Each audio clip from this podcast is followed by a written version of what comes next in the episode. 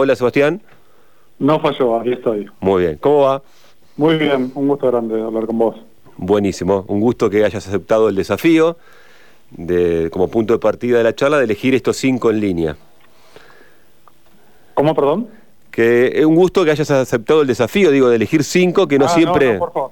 No, sí, es, es una tarea eh, que obliga a una introspección y a, a pararse frente a la biblioteca y hacer una masacre, porque eh, elegir cinco en un momento das juego a la arbitrariedad absoluta eh, por, y omitís, bueno, que- al- algunos otros que sí o sí tienen que estar en una isla, pero bueno, dije cinco que en algún momento de mi vida eh, me interesaron mucho, algunos generó alguna consecuencia, así que es, es una elección con toda la arbitrariedad del caso, pero aquí está. Bien, Eh, comencemos entonces. Eh, quiero que digas el orden vos, así yo, digamos, no me voy metiendo porque por ahí hay un hilo, bueno, en- dentro de esa arbitrariedad que decías, por ahí hay, digamos, como una escala de, de libros, ¿no? ¿Cuál sería Bueno, el primero? Eh, mira, eh, creo que es el orden Bien. en el que lo leí, así que Dale. te digo, recuerdo de la muerte de, de Bonazo. Eh, yo lo leí bastante después de su publicación, pero es un libro que eh, es un recuerdo, una memoria muy reciente del, del terrorismo de Estado, de, la, de, la, de la experiencia holocausto de la Argentina. Eh, y en, en ese momento, bueno, ese, eh, fue un cimbronazo muy importante. Digamos. Yo ahí ya, ya era periodista cuando lo leí, ya estaba muy informado de, de los testimonios y, de lo que había ocurrido durante la dictadura y del proceso, del dificultoso proceso de justicia posterior. Pero bueno, el, libro de Bonazo se inscribe en una tradición de, de, la, del periodismo argentino, digamos, de, también de Walsh, y, y que tiene toda una escuela en, en, en nuestro periodismo, y a su vez lo elegí para, para esta selección porque, bueno, yo leí muchos libros de, de historia reciente, muchos libros periodísticos, todo, todo esa, ese registro ocupó un, un, buen porcentaje de mis lecturas desde, desde que soy adolescente prácticamente, ¿no? Esta me agarró un poco más grande, eh, ya no era adolescente, pero bueno, eh, la, la- calidad narrativa, la intensidad, eh, la- las preguntas que hace sobre la condición del que está eh, en- viviendo en un campo de concentración, ¿no? La frontera de cristal que hay entre el afuera y el adentro, eh, la, la arbitrariedad de la vida, ¿no? Que Sí. a veces, no sé, 20 centímetros de una pared marcan dos realidades tan, tan opuestas, ¿no? Ahí te escuchaba, eh, Sebastián, y me interesó, bueno, al, al pasar, o, pero haciendo énfasis, mencionaste la figura de Walsh también, ¿no? Y de Bonazo, eh, que me parece significativo, en tus palabras, esta cuestión de que ya siendo periodista, ¿no? Que a uno de alguna manera lo conmueva o le signifique tanto un libro y lo reconozca de un colega, no es tan frecuente en este medio, ¿no? No, y es, es lo lindo que tiene la lectura, ¿no? Que a veces te toma por asalto eh, y con todos los eh, prejuicios que, que puedas tener y con la desconfianza que pueda generar. eh, pero eh, este libro en particular para mí fue, fue objeto de sesiones de psicoanálisis, unas cuantas, yo diría. Eh, yo, yo tengo una relación con, como te decía, con los libros de la historia reciente y de la actualidad eh, desde mis 12 años prácticamente, ¿no? Eh, me interesó eh, mucho, no bien surgió, a poco de surgir la democracia, yo me sentí navegando en ese terreno y eso obviamente tuvo muchísimo que ver con, con la profesión que elegí posteriormente. Bien. Eh, hago una pausa en el libro de Bonazo y lo que estamos hablando, porque después me interesa retomarlo al final de la charla, cuando pasemos los cinco libros que elegiste, Sebastián, para volver a hablar un poquito y repasar el testigo inglés, que de alguna manera también da cuenta de eso, ¿no? Pero bueno, después lo vamos a charlar en un rato eso. ¿Cómo no? Eh, bien, el segundo libro, El segundo libro, eh, bueno, vamos con eh, nueve cuentos para cambiar el registro de Salinger. bien. Eh, Bueno, vos sabés que ahora cuando repasaba los libros que había elegido, eh, encontraba un, lugar común un poco inconsciente que se dio y después lo, hablamos. Pero Nueve Cuentos eh, es, un libro de un autor que eh, vivió la Segunda Guerra Mundial y, así em, son, son cuentos, algunos de ellos vinculados a la experiencia de, de la Segunda Guerra Mundial, eh, con una capacidad narrativa que se resuelve a veces en la última línea, a veces en los últimos dos párrafos, eh, que tiene esa, esa, esa consecuencia tan, tan, tan linda y tan profunda que da la lectura, que es que cuando tu mente se pierde, ¿no? ese, ese instante mágico que te separás eh, un poco de las páginas y, bueno, que te deja un poco ahí obnubilado, eh, no, siempre el ritmo de vida y, menos el, mío, que yo tengo un, enorme volumen de, lectura de, diarios y de portales y de notas y un poco de internet en ese sentido juega una mala pasada porque el, territorio es infinito. Eh, y a su vez acumulo diarios de papel, pareja también es periodista, así que circulan por acá todo el tiempo diarios de papel, entonces no se acaba nunca esa lectura. Pero bueno, en, el caso de, de, Salinger es uno de los autores que te, permite, que a mí me condujeron a, esa reflexión. Él, él es un autor eh, de una familia eh, acomodada, de, buenos ingresos, eh, que terminó en, la Segunda Guerra Mundial, eh, creo que participó del desembarco en, Normandía, o algo por el estilo, porque estuvo asignado en Inglaterra, y, bueno, va, digamos, a la a la búsqueda de la experiencia más íntima del ser humano, digamos, en, esas experiencias prebélicas incluso, no necesariamente bélicas, o postbélicas. Eh, así que, bueno, algo tiene que ver, por eso te digo que me sorprendí a mí mismo eligiendo estos libros en algún punto. En el caso de Salinger tiene una calidad narrativa eh, excelente y es ficción, ¿no? Eh, hasta donde sé, es ficción. Pero sí hay como un lugar común en el que se van encontrando estos, eh, por lo menos cuatro de los cinco libros que elegí. Se van enredando, ¿no? Se van enredando, sí, y llamativamente, porque en el momento de la arbitrariedad que dije, bueno, no, no, no, no hay nada, no, va crimen y castigo, no va Borges, no va esto, no va lo otro, dije, bueno, este, este, este y este, y, ahora noto que tienen algo en común. Y quizás no es lo más eh, pum para arriba que hay para, para ir una para esperar el fin del mundo. ¿no? o sí, o sí, en definitiva puede ser la música adecuada, ¿no? Sí, sí, por sí, coincido. Porque, eh, porque invita mucho a reflexionar sobre, sobre las cuestiones primarias. Mm y además de la prosa de Salinger tan bella, ¿no? Eh, es un autor que incluso alcanza a todas las generaciones, digo, y a todas las edades, porque hoy día sigue siendo, por ejemplo, su novela de Guardián entre el Centeno, novela de escuela secundaria, ¿no? Se sigue viendo en escuelas secundarias. Sí, sí, sí, sí, sí. y me parece que también algo bueno que ocurrió y que no ocurre siempre es que hubo eh, buenas traducciones. Eh, entonces eso también invita, por ejemplo, a eh, adolescentes que, que encuentren el texto como un texto amigable, digamos, de, su mundo. Bien. El tercer libro para la, biblioteca, el tercer libro elegido, ¿cuál sería, Sebastián? Bueno, mira, viajamos muy pum para arriba es esto, ¿eh? A Svetlana Alexievich, eh, Voces de Chernobyl.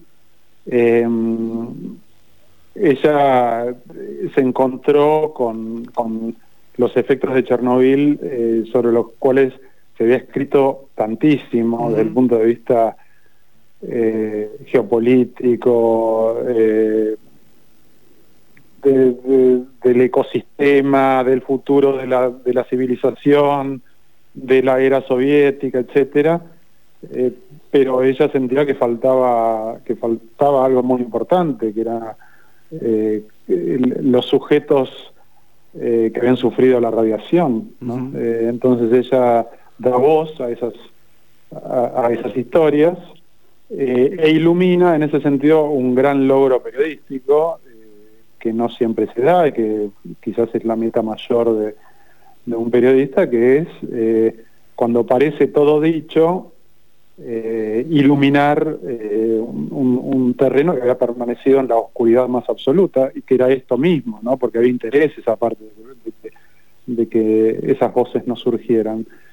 Eh, entonces no hay mejor forma de comprender todo lo otro, la geopolítica, el futuro de la civilización, el ecosistema, etcétera, que no sea a través justamente de las voces de, la, de quienes vivieron ese esa situación, ¿no? Eh, eh, los testimonios son tremendos, eh, ella es una, una escritora que justamente a partir del libro se hizo súper reconocida, en una tradición también del, del, centro de Europa y de los escritores y periodistas de la era soviética, ¿no?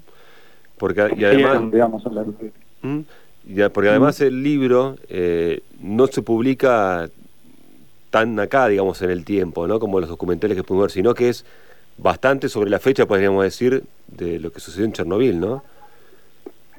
de alguna manera. Eh, mira, eh, el año inicial de publicación, quizás me equivoco. 96, 97, em, ¿no? Mm, en ruso. Me parece. Mira, eso lo, lo debo, es, es, probable. Yo lo tenía un poco más tarde, pero es ah. probable que sea. Igual ahí mismo Mira, ella, en algún momento dice que, le llevó como 20 años eh, ah, escribir el libro, así que es probable que sea más tarde, 96-97. Bien, perfecto. Y ahí lo que decías vos, eh, reconstruye lo que decías, como muchas veces ha pasado con el holocausto, ¿no? Las voces de, de la historia que faltan, que en este caso, como bien decías vos, es de la gente que sufrió las consecuencias de Chernobyl, ¿no? Y vos fíjate que en el caso del holocausto... Eh, eh, Primo Levi y otros eh, han pagado hasta con su vida mm. el recuerdo. Totalmente. Eh, no, son, recuerdos que una vez puestos en, papel y estructurados como relato por parte de los protagonistas, en más de un caso derivaron en, suicidio o no poder soportarlo eh, ella también traza una diferencia con respecto a, por ejemplo, Hiroshima, ¿no? Que también hubo una catástrofe humanitaria de, por radiación. Pero dice, nosotros nos estamos preparando para eso. ella vivió en Bielorrusia en la, en la época de la Guerra Fría, se preparaban para la hipótesis de una, una bomba nuclear. Eh, pero no para, para que surgiera en el seno de, de, nuestro país porque nos decían que no había nada más seguro que una central eh, eh, de radiación, una central nuclear eh, soviética y que hasta se podía construir una en la en la Plaza Roja. Hmm. y finalmente en el patio trasero de, de Moscú termina pasando esto. Las consecuencias, bueno, está hay una serie de Netflix posterior, sí más reciente, eh, que es muy buena. Eh, pero las consecuencias que ha tenido para Bielorrusia, estamos hablando de un, de un país por completo afectado. ¿no? No, es que afectó a una población, a un pueblo, a una zona. Es prácticamente un tercio del país sometido a ondas, a ondas radioactivas. Sí, tremendo. Eh, vayamos al tercer libro, al cuarto libro. Estamos hablando con Sebastián Lacunza a ver. ¿Cuál sería? Ah, el cuarto. Eh, bueno, el gesto de Héctor es de, Luigi Soya, que es un psicoanalista italiano. Este, este es eh, más reciente. Bien. Em, es, mira, el subtítulo es Prehistoria, Historia y Actualidad de la figura del padre. Bien. Em, la verdad que fue una, una sorpresa yo no, eh, digamos, al haberlo leído, no formaba parte de, porque yo trato de leer novelas o, o libros de actualidad. Bien. porque bueno, obviamente que, la parte ensayística la leí mucho en la, en la facultad, pero a esta altura de mi vida leo, leo las otras, esos dos registros. Este libro en particular obviamente está vinculado al, nacimiento de mi hijo y, cuando él era chiquito, es chiquito todavía, pero cuando era más chiquito, eh, sobre todas las eh, preguntas y que, nos hacemos los padres varias veces por semana, digamos, ante cada situación desafiante. Bueno, él, hace algo muy, muy interesante que es el recorrido de la figura del padre, de la paternidad y del patriarcado, desde, bajo diferentes, em, digamos, según la cultura de los griegos, los romanos, eh, la Revolución Francesa, digamos, un poco lo, pone, pone, a leer la figura del padre bajo, bajo diferentes hitos de la historia, eh, con una gran cultura, con una enorme intertextualidad, eh, muy rica, muy, muy rica es, es la lectura. Explico, eh, es un libro eh, gordito, digamos. Ah, bien. O sea, explico el gesto de Héctor en particular, a ver si, si alcanzamos a traducir el, porqué del título y por qué es importante el libro. Héctor, ¿sí? el, el rival de Aquiles, eh, es descripto, es, es narrado como un enorme guerrero, ¿sí?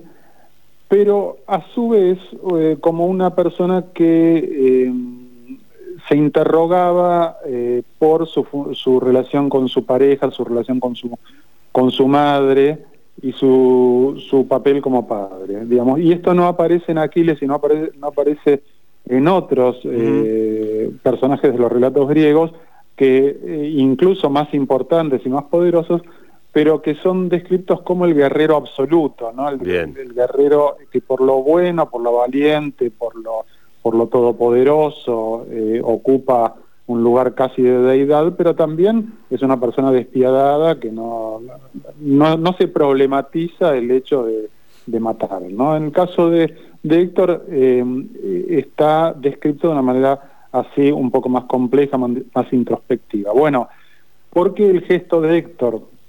porque cuando él eh, está por, por morir y sabe que muy probablemente vaya a morir, porque este, los griegos están por entrar a, Troya, eh, tanto la madre como la esposa lo, lo, lo, conminan, lo urgen a que, a que se cuide, a que se vaya, a que no se muera, se desesperan por esa situación, ¿no? Porque se ven, ven que va a caer Troya y que además van a matar a Héctor. Entonces, tenés, un hijo, eh, bueno, entonces ahí, él, se convence a sí mismo de que igualmente que tiene que, que, luchar, ¿no? Que, tiene que, dar batalla. Bueno, eh, ¿qué pasa con el gesto de Héctor? Que en un momento eh, va, a va, va, a saludar al hijo y cuando se, se, aproxima al hijo, el hijo se asusta se asusta. Entonces allí Héctor se saca el, casco y se da cuenta que eh, lo que lo había asustado era el, casco que era puntiagudo y demás y que entonces tenía que mostrarle su verdadero rostro al hijo para que el hijo lo reconociera eh, en una forma más llana, más, como padre, ¿no? Y se dejara de asustar.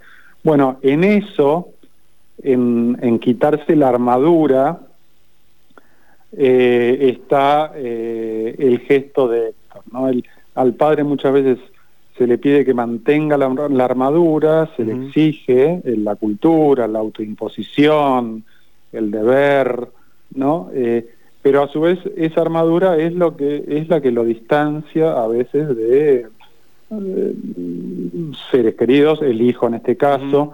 Eh, entonces en esa en esa en ese instante se juega un poco la, la, mirada introspectiva sobre, sobre el padre que, que debe ser y el padre que a su vez tiene que resolver una cuestión más inmediata eh, con un hijo que quiere otra cosa quizás que la armadura impuesta.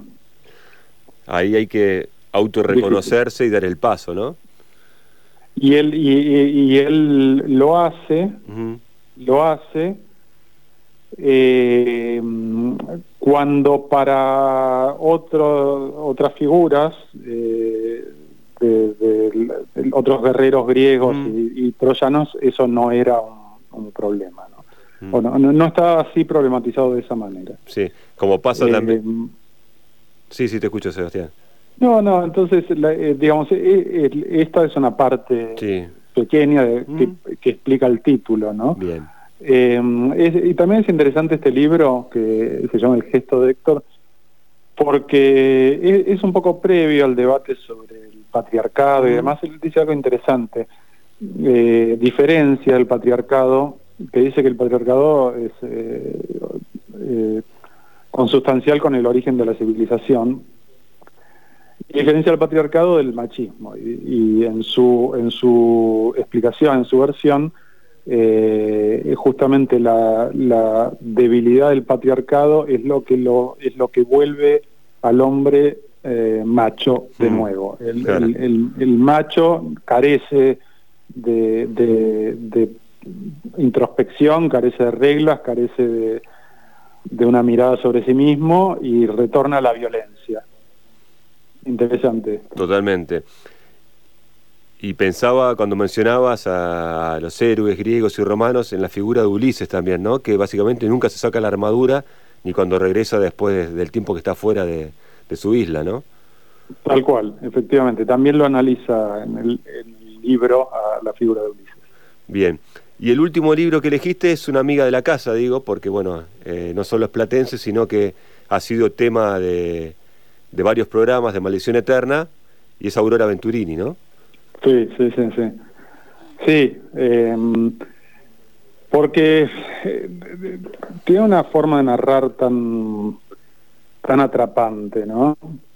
Eh, a mí eh, me hace, en realidad fue al revés, Gabriela Cabezón Cámara. Me hizo acordar, no porque se parezcan, sino porque tienen la virtud en un momento meterse, eh, como crear su propio lenguaje y, e involucrar al lector en un, en un eh, río de, narración eh, con, con, palabras. yo no soy un crítico literario, no sé si es correcto, pero digamos con, con palabras frescas, con, con una interpretación, con un significado de las palabras que no es el que más se escucha mm. eh, todo el tiempo, ¿no? Sí. O sea, me parece que tanto en Aurora Venturini como en Gabriel Cabezón Cámara o, en Aira, por ejemplo, eh, ocurre eso. Eh, hay, hay un, como un mundo propio de ese relato. El libro de, de las primas es fantástico, mm. fantástico, hilarante, sarcástico, una descripción de una cultura, no, no, no nos envuelve a todos en, una mirada cruenta sobre, sobre nuestra vida familiar en un punto, eh, pero a su vez es eh, también conmovedor cuando, en una parte, ¿no? totalmente. Final, cuando, cuando narra y, me, imagino no, no, es nada fácil el tránsito entre entre un registro y otro, ¿no? Y lo que tiene Aurora además, eh, Sebastián, es que podemos decir que fue descubierta, por lo menos por los grandes eh, sellos, ya después de los 80 años, ¿no? Y con esa prosa que vos decís, fresca, y era una persona, digamos, eh, mayor. Era una persona muy mayor. Eh, hay un lindo perfil de Leila Guerriero en un libro que editó, que no, me acuerdo cómo se llama, pero lo editó la Universidad Diego Portales de, es sobre perfiles. Eh, ah, se llama Plano Americano. Bien. Eh, y así hay un lindo perfil, muy muy gracioso. Eh, la vender bien porque la, la, vio, la visitó en su casa de La Plata. y, o sea, ella era en sí misma una... Sí. es muy gracioso ese perfil. Eh, dialoga mucho con, con, con, los libros de, Aurora Antonio que son también muy graciosos, son, libros para, para divertirse mucho también, ¿no? Totalmente de acuerdo. Eh, bueno, Sebastián, nos encantó la selección, ya está apuntada ahí, y ahora me gustaría retomar el primer libro, de alguna manera, lo que te había comentado, ¿no?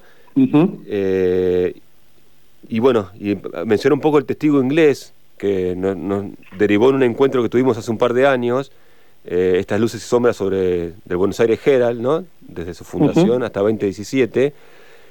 Y bueno, y pensaba en eso, ¿no? En, armar un libro voluminoso con mucho, mucha investigación. Cuando vos me decías que en tu casa abundaban, bueno, además de transitar medios gráficos en papel, internet, y que había mucho material impreso en papel, bueno, hay como una cultura y un hábito de, indagar mucho, porque lo que tenía el testigo inglés, y que te lo comenté en aquel momento, era que además de recorrer la historia del diario, uno recorre la construcción de la nación argentina, porque bueno, básicamente arranca de ahí. Sí, sí. Em, no, yo llegué a escribir ese libro, eh, que es un libro de 700 páginas sobre la historia del Buenos Aires Herald, eh, después de haber leído todos los otros y después de haber trabajado 20 años en periodismo. Yo no podría haberlo escrito eh, sin esas lecturas y sin el trabajo.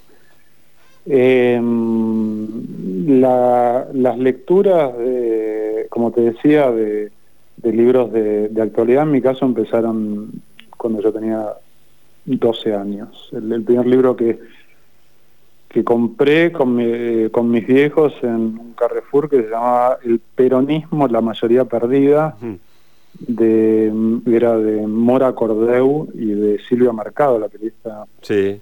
Las Vueltas de la Vida, ¿no? eh, eh, Muchas vueltas. Sí, y eh, mira si le dijera que, uno de los primeros libros de actualidad que, leí es uno de ellos, creo que no me quiere mucho.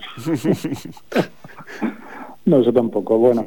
Em, eh, pero, pero bueno, eh, yo en realidad te diría tres cosas, eh, efectivamente, para escribir ese libro. Las lecturas que había tenido, mi experiencia como periodista y lo que significó para mí eh, en la vivencia personal eh, la, experiencia del Buenos Aires Herald. Yo lo dirigí los cuatro últimos años.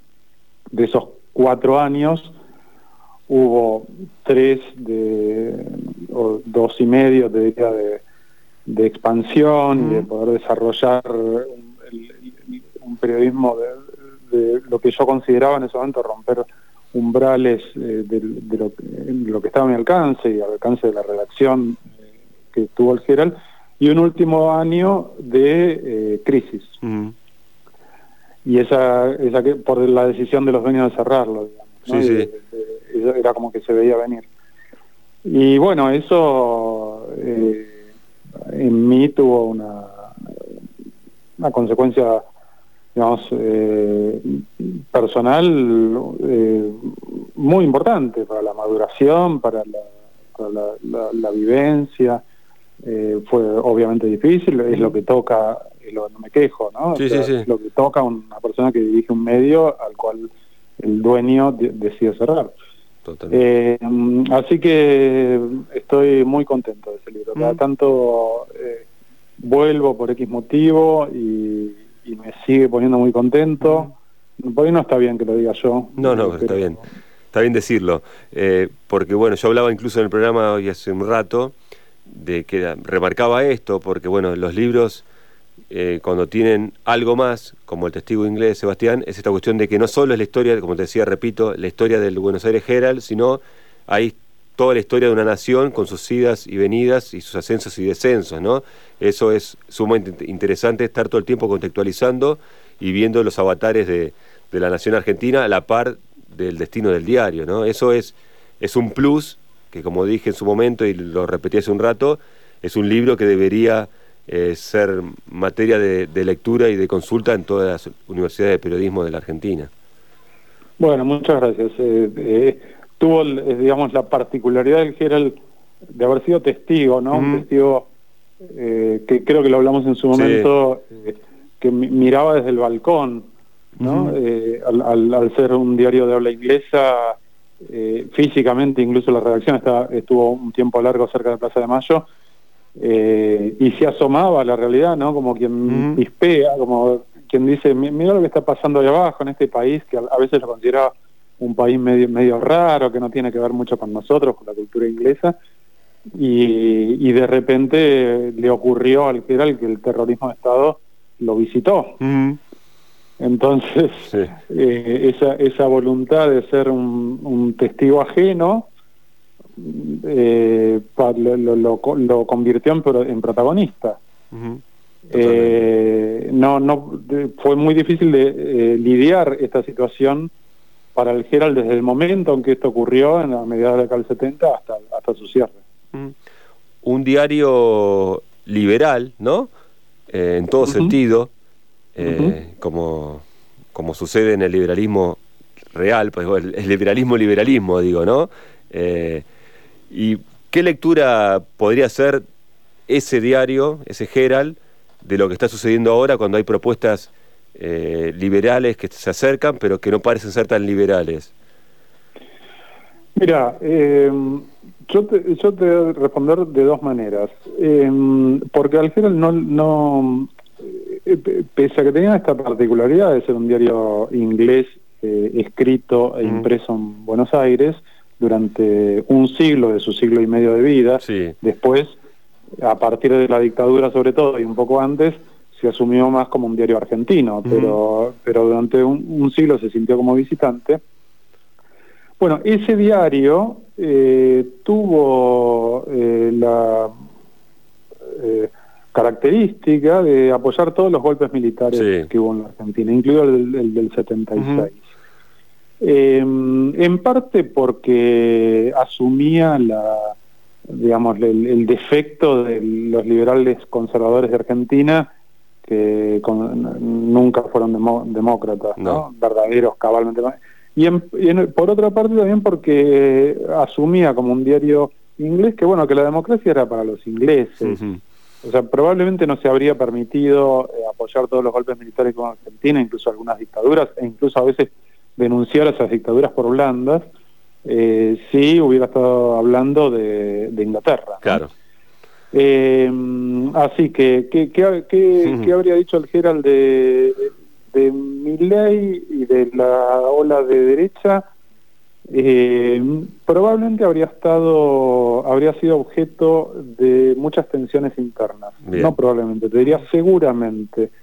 Porque el general post-dictadura eh, se quedó eh, muy atrapado tensiones. Por ejemplo, el general del, de diciembre del 2001 fue un general que, que, que clamó por represión y estaba indignado con el 19 y 20 de diciembre. Ahora, eh, también eh, pocos años antes ha sido un general muy en contra de, los indultos y de, las leyes de impunidad, eh, y eso provocaba como oleadas dentro de una reacción muy pequeña, ¿no? Oleadas de conflictividad fuerte, que se mantuvieron hasta el cierre. Así que, por un lado, te diría, habría sido una linda época de, tensiones, que, es lo más lindo que tiene. En el momento en que las vivís, no es lo más lindo que tiene el periodismo, pero en el momento que las, que las narrás, sí lo es. Totalmente. Eh, y luego, eh, ya pensando en el Gerald más ideal, ¿no? El Gerald que que muchos tienen en mente como el liberal. Sí. Eh, bueno, es difícil hacer un diario liberal. ¿eh? O sea, pensamos en el diario AR, eh, los medios que eligen para sí mismos una, una narrativa liberal, progresista, digamos, no, no agrietada, no polarizada. es difícil hacerlo, porque es una sociedad que a su vez reclama polarización eh, así que también, nuevamente, digo, hacer, hacerlo eh, implica más trabajo, porque polarizarse es más fácil, eh, pero es sin duda, sin duda, sin duda más interesante. digamos, y a su vez, no confundir, no agrietarse, no polarizarse con Corea del Centro, ¿no? que me parece que es otro, es otro riesgo muy, muy latente eh, que coloca al alberismo en una posición muy acomodaticia, meliflua, mm. eh, que no conduce a ningún lado. Sí, y hasta peligrosa, podríamos decir, ¿no? Sí, insincera. Eh, bueno, sí, esa es una palabra mejor que peligrosa, sí, totalmente. bueno, Sebastián, te agradecemos por tu tiempo y, bueno, obviamente por este Testigo Inglés, que siempre lo recomendamos en el programa, y bueno, y por tu elección de los cinco en línea. Excelente, muchas gracias por, por la conversación, Flavio. Te mando un abrazo grande. Un abrazo grande.